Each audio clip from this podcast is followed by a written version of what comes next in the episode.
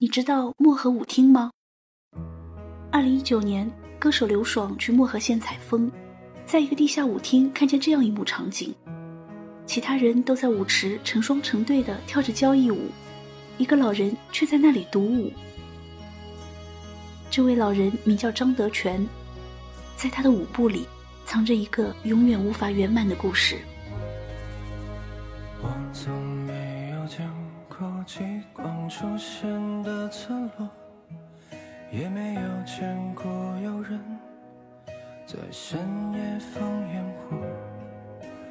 晚星就像你的眼睛，杀人又放火。你什么都没有说，夜风景柔弱。三千里偶然见过你。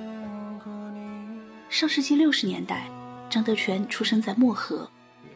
漠河是我国最北部的边陲小城，地处大兴安岭地区。那里冬季漫长，每年大约有半年的时间都在飘雪，春天一闪即逝。大自然仿佛有条看不见的皮鞭，你刚想撒欢呢，却不知怎的又被它鞭打。听说在那里生长的人，骨子里都有一种苍凉感。也正是在漠河，长大后的张德全遇见一个女子，他唤她康氏。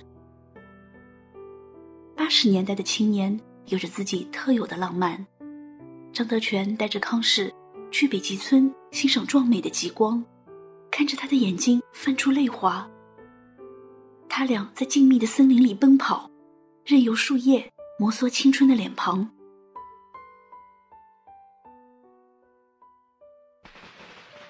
一九八三年，张德全和康氏结婚。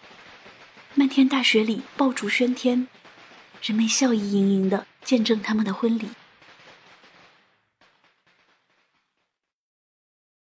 康氏喜欢跳舞，但在那个年代，整个漠河县没有一间舞厅。去哪跳呢？张德全借助工作的便利，获得一把进入单位仓房的钥匙。冬天的夜晚，小镇的人们已早早入睡，这对夫妻的浪漫却刚刚开始。在那个对着杂物的仓房，橘黄的光线氤氲出温暖，空气里弥散着谷物粉末的味道。张德全和康氏犹如两只翻飞的小鸟，在舒缓的旋律里尽情翩跹。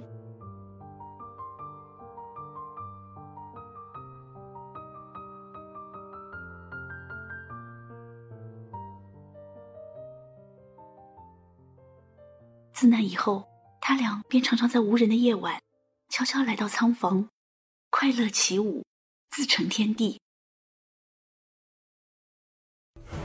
时至今日，漠河县的许多百姓提起当年的大火，仍用“天火”来形容。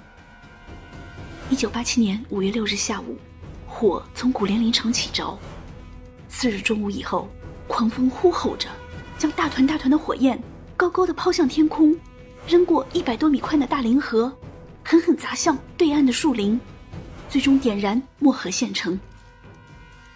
顷刻间，拥有四万多人口的漠河县变成火海，家家户户的电器接连爆炸，街上挤满了逃难的人流，哭声、喊声、汽车喇叭声响成一片。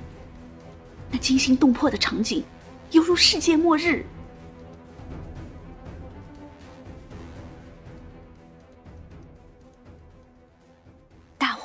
足足烧了二十八天，一共造成一百零一万公顷森林受害，五万多人受灾，二百一十一人丧生。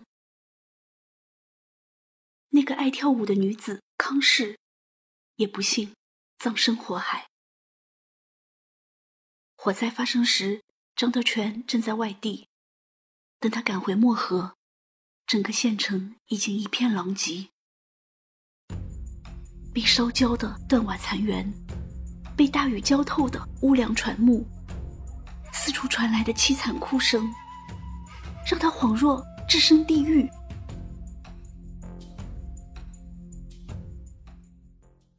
许多残骸已无法辨认。张德全没有见到妻子最后一面，便天人永隔。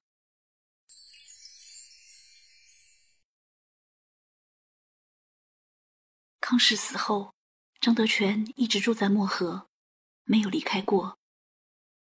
他静静的守在与康氏相爱的地方，没有再娶，亦无子女。一天天，一年年，岁月素朽，人间荒唐。他对她的爱，却固若金汤。曾经共爱的舞蹈。是他打开记忆闸门的钥匙。往事涓涓流淌，橘黄的灯光下，古物的芳香里，年轻女子蝶舞翩翩，裙裾飞扬。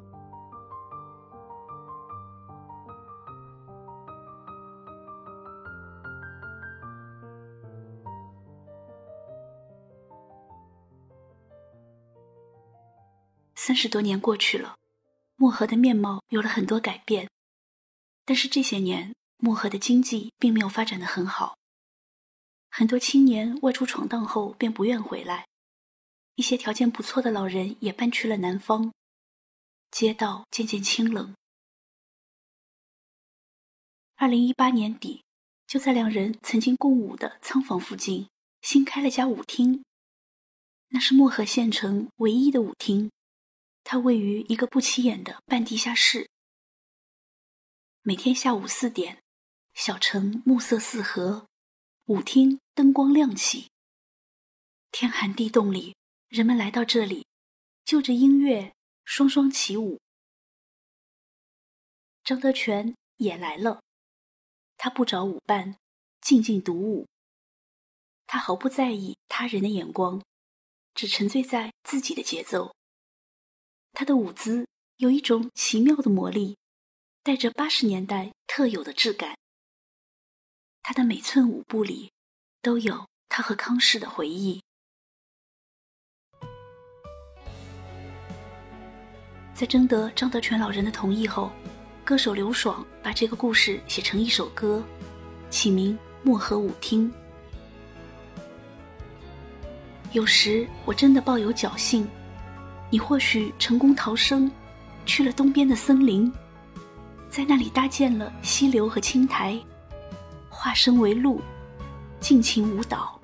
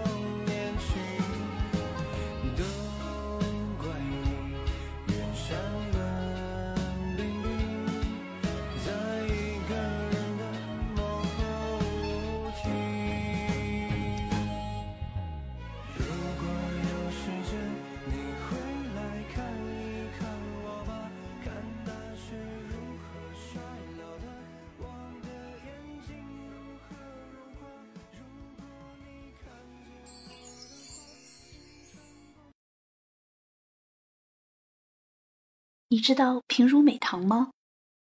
这个故事的主角饶平如是一名抗战老兵。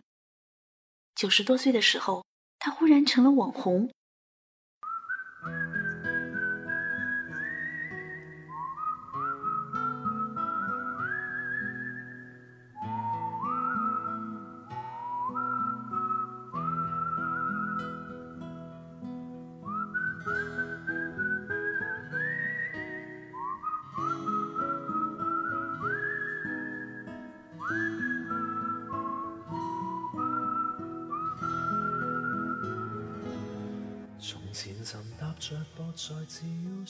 一九二二年，饶平如出生在江西南城县的一个大家族，从小家境优渥。他的祖父是光绪年间的进士，父亲是律师，母亲贤良淑德，饱读诗书。一九四零年，饶平如读高二，当时正值抗日战争时期，南昌已经沦陷。保家卫国，匹夫有责。平如在征得父母同意后，报名参加了黄埔军校。平如就读黄埔军校期间，他的母亲在家中病逝。毕业的时候，其他同学都去往装备优良的部队，平如却选择离家比较近的，驻扎在江西永丰的、装备并不精良的国民革命军第一百军，因为他想在正式上场打仗前，先回趟家。拜祭母亲，这样即便日后战死沙场，也无遗憾了。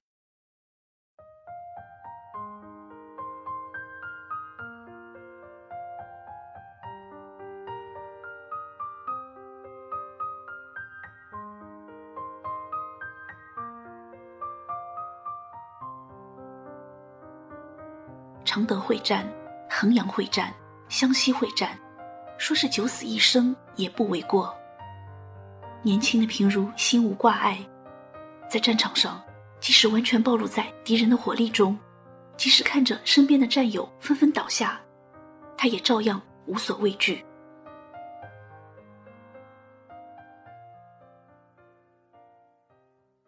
一九四六年，平如从部队回来，那时抗日战争已经结束，父亲张罗着要带他相亲。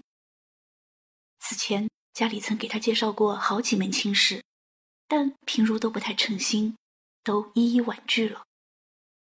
这回父亲带他前往江西临川的毛家，去见毛家的三小姐毛美棠。饶家和毛家是至交，和饶家一样，毛家也是大户人家，家境殷实。毛家三小姐毛美棠秀丽聪慧，活泼大方，追求者很多。那天，平如走到毛家的天井，忽见西边正房小窗正开，再一眼望去，恰见一位面容姣好、年约二十的小姐在窗前借着天光揽镜自照，左手拿了支口红，在专心涂抹。她没有看到我，但我心知是她。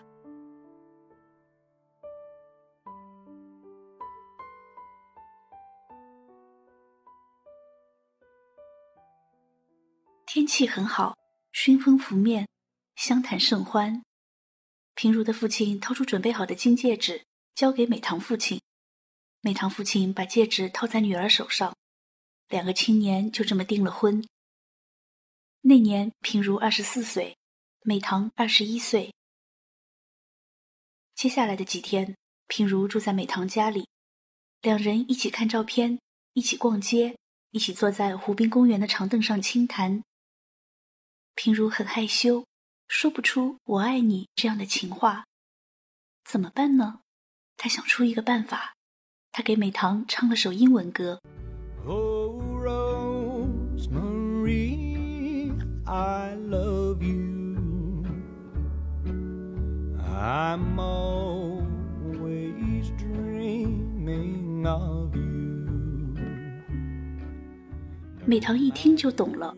也大方的以歌声应答。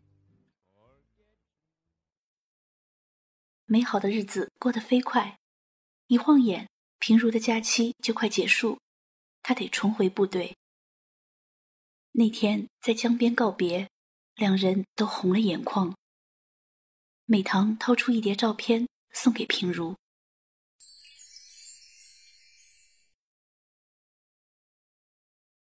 爱一个人时。心里的那份甜蜜是无论如何都藏不住的。回到部队后，平如乐呵呵的把美棠的照片分发给战友们看。之后，两人经常通信，互诉衷肠。渐渐的，平如的心境悄然变化。这个曾经浴血战场、天不怕地不怕的铁血男儿，竟然变得柔肠百转。他开始认真考虑起和美棠的将来，担心起在复杂的时事下，两人可能面临的种种意外。一九四八年夏天，平如厌倦了内战，他离开部队，回到南昌和美棠完婚。那天在江西大旅社，平如和美棠举办了西式婚礼。美棠穿着白色婚纱，平如穿着美式卡其布军便服。证婚人是钱穆的岳父，时任江西省政府主席胡家凤。婚礼结束后，这对新人在礼堂门口合影。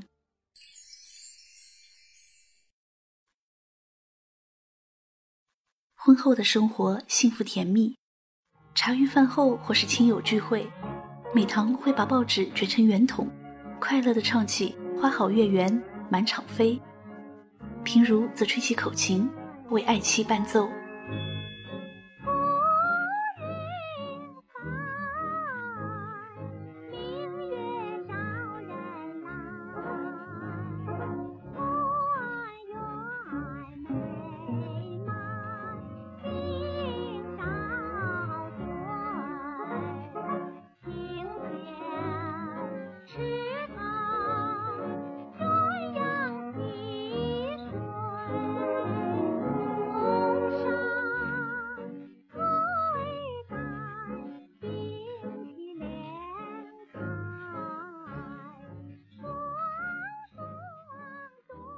几个月后，小夫妻打算去贵州，投奔一位故交，在那儿寻一份差事。那时我们很年轻，身上还有些钱，不知道未来人生的艰辛。有次他俩偶然进入一家饭馆，饭馆的装潢别具野趣，饭菜分量超级大，两人大惊小怪了一番。还有一回住店时，两人向店家要求。坚持要住一间四四方方的房间。那时候年轻嘛，现在想想都觉得好笑。就住一个晚上，不是方的又有什么关系呢？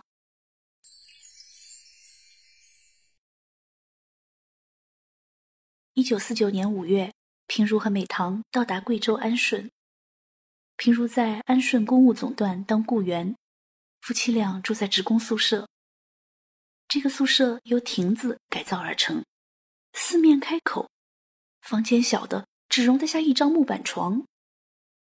每逢下雨，四面都噼里啪啦作响；打雷刮风的时候，整个房间更是要塌掉一般。在街上算过一命后，平如和美棠决定重回江西老家。岂料到了老家，还是一样经历了无数挫败。开了个切面铺子，却被人偷了切刀。卖干辣椒，生意出乎意料的好。后来才发现，原来没有把盘子的重量除掉，傻乎乎的做了好长时间亏本生意。那时他们的第一个孩子已经出生，什么都要用钱，日子很难。不过尽管如此，平如和美棠依旧相亲相爱。走到哪里都是手挽着手，当然偶尔也有争吵。有回吵着吵着，平如发起脾气，摔碎了一个热水瓶。美棠见状，别过脸，哭出了声。平如自知不对，便主动过去拉美棠的手。美棠扑哧一声笑了。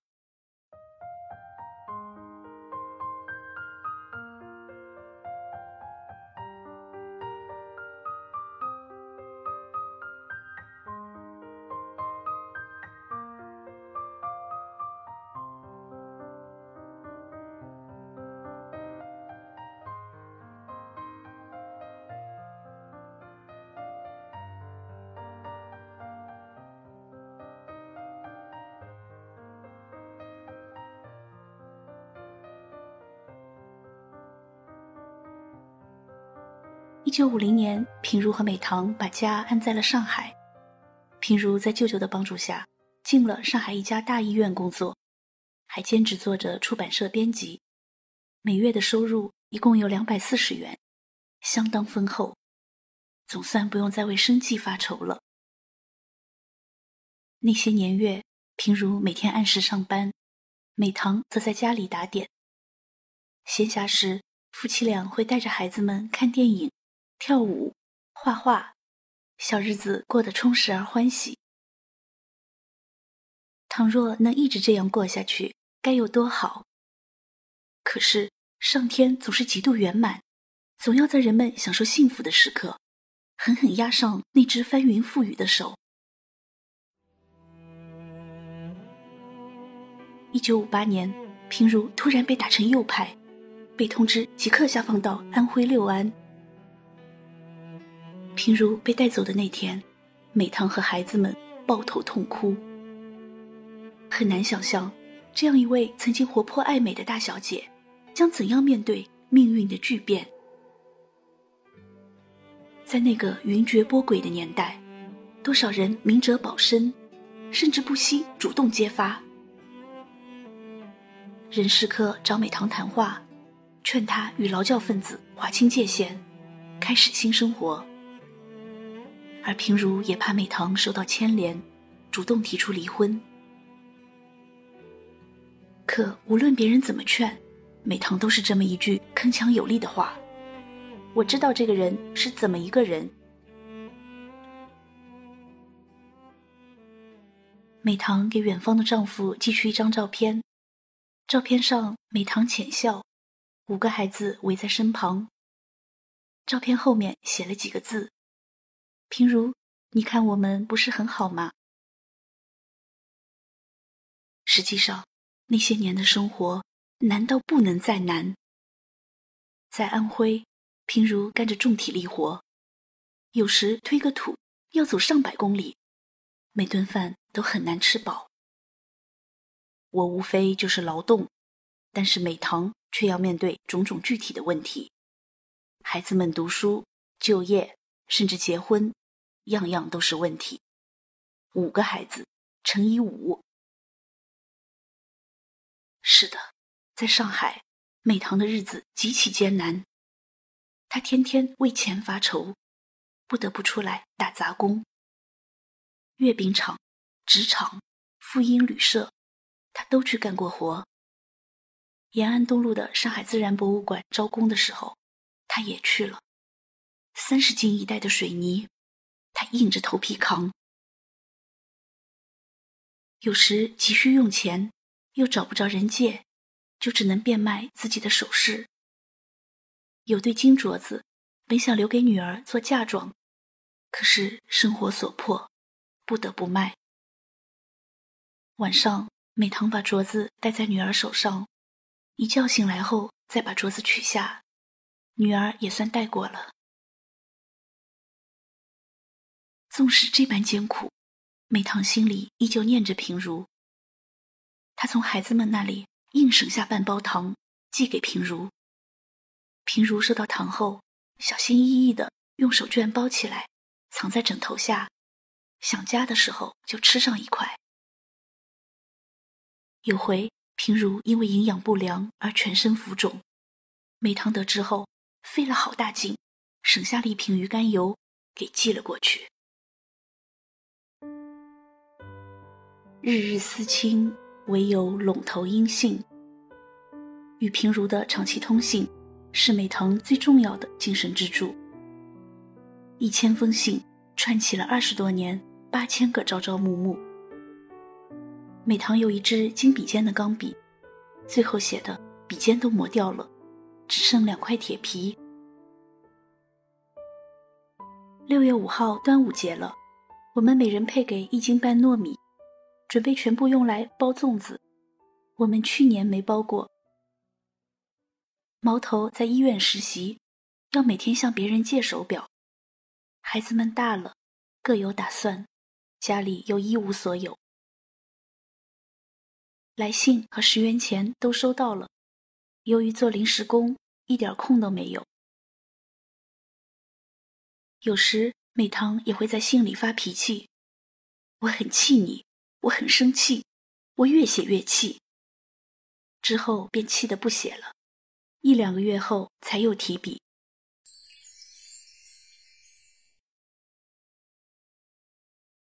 平如每年一次的探亲，是全家人最盼望的时刻。前十年没有条件回家看看都不容易，后十年在每次回家前平如都要向别人借三十块钱，把在上海买不到的东西一一买好：糯米、麻油、瓜子、花生米、芝麻、黄豆、咸鹅、鸡蛋等，总共一百二十斤左右。那时上海还是配给制，买不到这些干货，因此我在安徽尽量买，多买点。我要做一个星期的准备工作，早上天一亮就出发。坐火车到上海，再花两个多小时走到家。到了家门口，喊一句“快来，快来”，小鬼们就立即出来接我。平如到家后，一家人灯火融融的吃起团圆饭，孩子们兴高采烈的品尝平如带回来的干货。美棠唱起歌，平如吹口琴伴奏。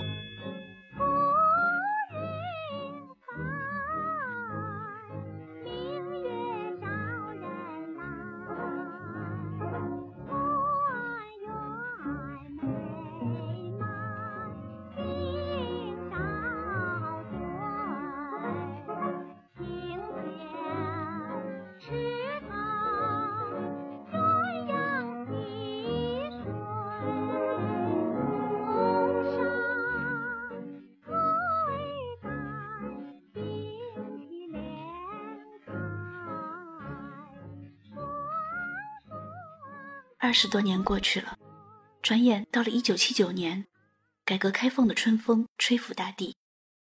平如被撤销处罚，回到上海，恢复了原有的工作。一家人终于团聚，美棠非常高兴。那年平如五十七岁，美棠五十四岁，孩子们都已经成家立业，孙子孙女也相继出生。老两口每天早晨去菜场买买菜，回家后一起剥剥毛豆。晚上，平如在书桌前看书，美棠坐在床上教孙女儿唱歌。日常的烟火气里，是普通人的幸福安宁。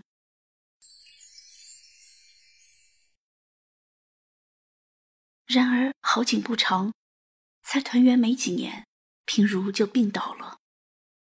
过去常年累月的重体力劳动，加上营养不良，使他得了急性坏死性胰腺炎，住进了医院。那段时间，美棠每天起个大早，熬制黑玉汤，然后拎到医院，对平如说：“快吃啊，快吃。”平如排不出大便，美棠遂以手指将硬块一一抠碎。在妻子的悉心照料下，平如渐渐康复。几年后，美棠也病了。她早年扛水泥落下了肾病，到了一九九二年又得了糖尿病。为此，平如画了一张大表格，把每种食物的含糖量都记了下来，督促美棠严格遵守。二零零五年，美棠病情加重。平如向医院的护士学习做腹部透析，并且购买了家用设备，自己在家里给美棠做透析，一天要做四次，每次要三四个小时。平如每天早早起床，为美棠做饭、洗脸、梳头、消毒、倒腹水、打胰岛素，数年如一日，从未出错。然而天不遂人愿。尽管有丈夫的贴心照料，美棠的病情还是恶化了。她的情绪变得暴躁，常常会任性的拔掉身上的管子，这非常危险。于是晚上睡觉前，平如不得不用纱布把美棠的手绑在床栏上，然后一宿不睡的盯着她。莫绑我，莫绑我呀！美棠一声声凄厉的嚎叫声，听得平如。痛苦万分。随着病情加重，美棠开始说胡话。她常常叫平如去做一些匪夷所思的事。有天晚上，美棠突然说想吃杏花楼的马蹄小蛋糕。八十七岁的平如立即出门骑车去买。可等平如往返四十分钟，终于把蛋糕买回来送到枕边，美棠却又说不吃了。还有一回，美棠突然想要一件黑底红花旗袍，平如便找孩子们商量，想要给她做一件。果然，还没等做，美棠早已忘得一干二净。糊涂的美棠也偶尔有清醒的时候，此时他会叮嘱平如：“你不要乱吃东西啊，也不要骑脚踏车了。”他还会对女儿说：“你要照顾好你爸爸。”这些言语让平如感到快慰，也看到希望。可是有天，他们的孙女明明上班去了，美棠却非要说是平如把孙女藏起来了。这回平如彻底崩溃了，她跌坐在地上，嚎啕大哭。那一刻，她不得不相信，美棠是真的糊涂了，再也不会恢复了。他们一生坎坷，直到暮年才有安定的居所。但是老病相催，生命已走向尽头。二零零八年三月十九号，美棠不省人事。平如戴上结婚戒指来到医院。弥留中的美棠恢复了短暂的清醒，她看了看平如，留下最后一滴泪。平如摸着妻子的手，感受着余温渐凉。他悲痛地剪下美棠的一缕头发。扎上红线，留作念想。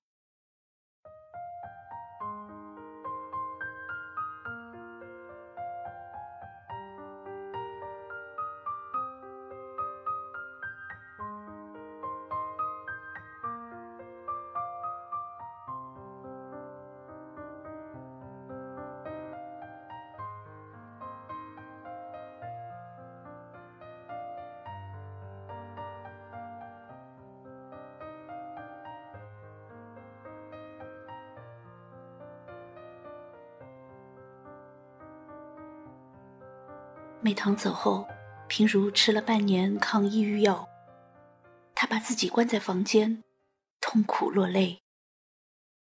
那个伤痕很不容易抹平的，在一起六十年啊，我忘不了他，对什么都没有兴趣。平如把美棠的照片挂在家里最显眼的地方，每天端详，每天擦拭。他还把美棠的骨灰盒摆在床头，想等自己百年以后一起安葬。平如翻看过往的信件，边看边感伤。遇到信上有残缺的部分，都用笔补上。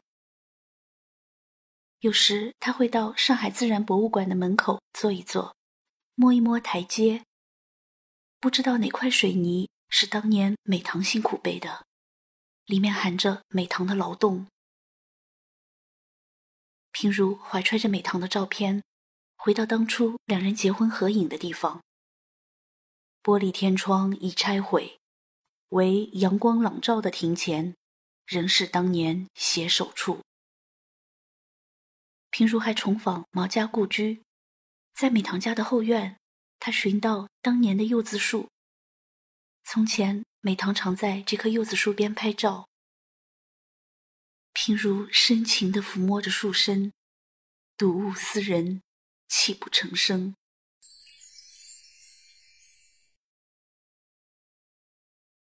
为了纪念妻子，年近九十的平如决定拿起画笔，把他和美棠的故事画下来。他买来画家们的画集，临摹创作。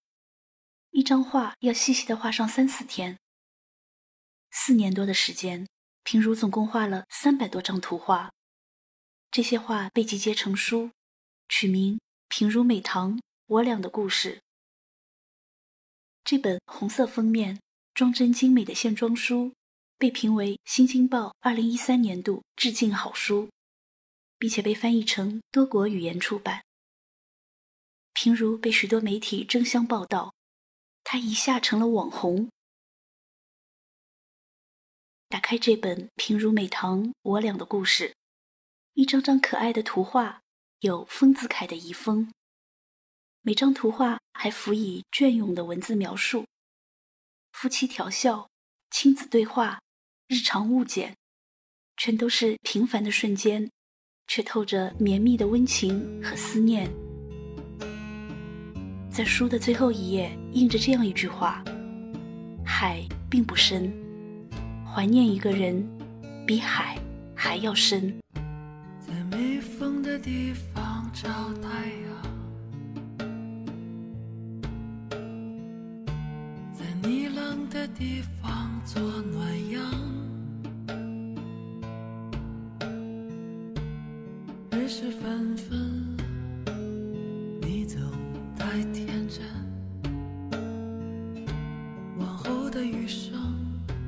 只要你。往后余生，风雪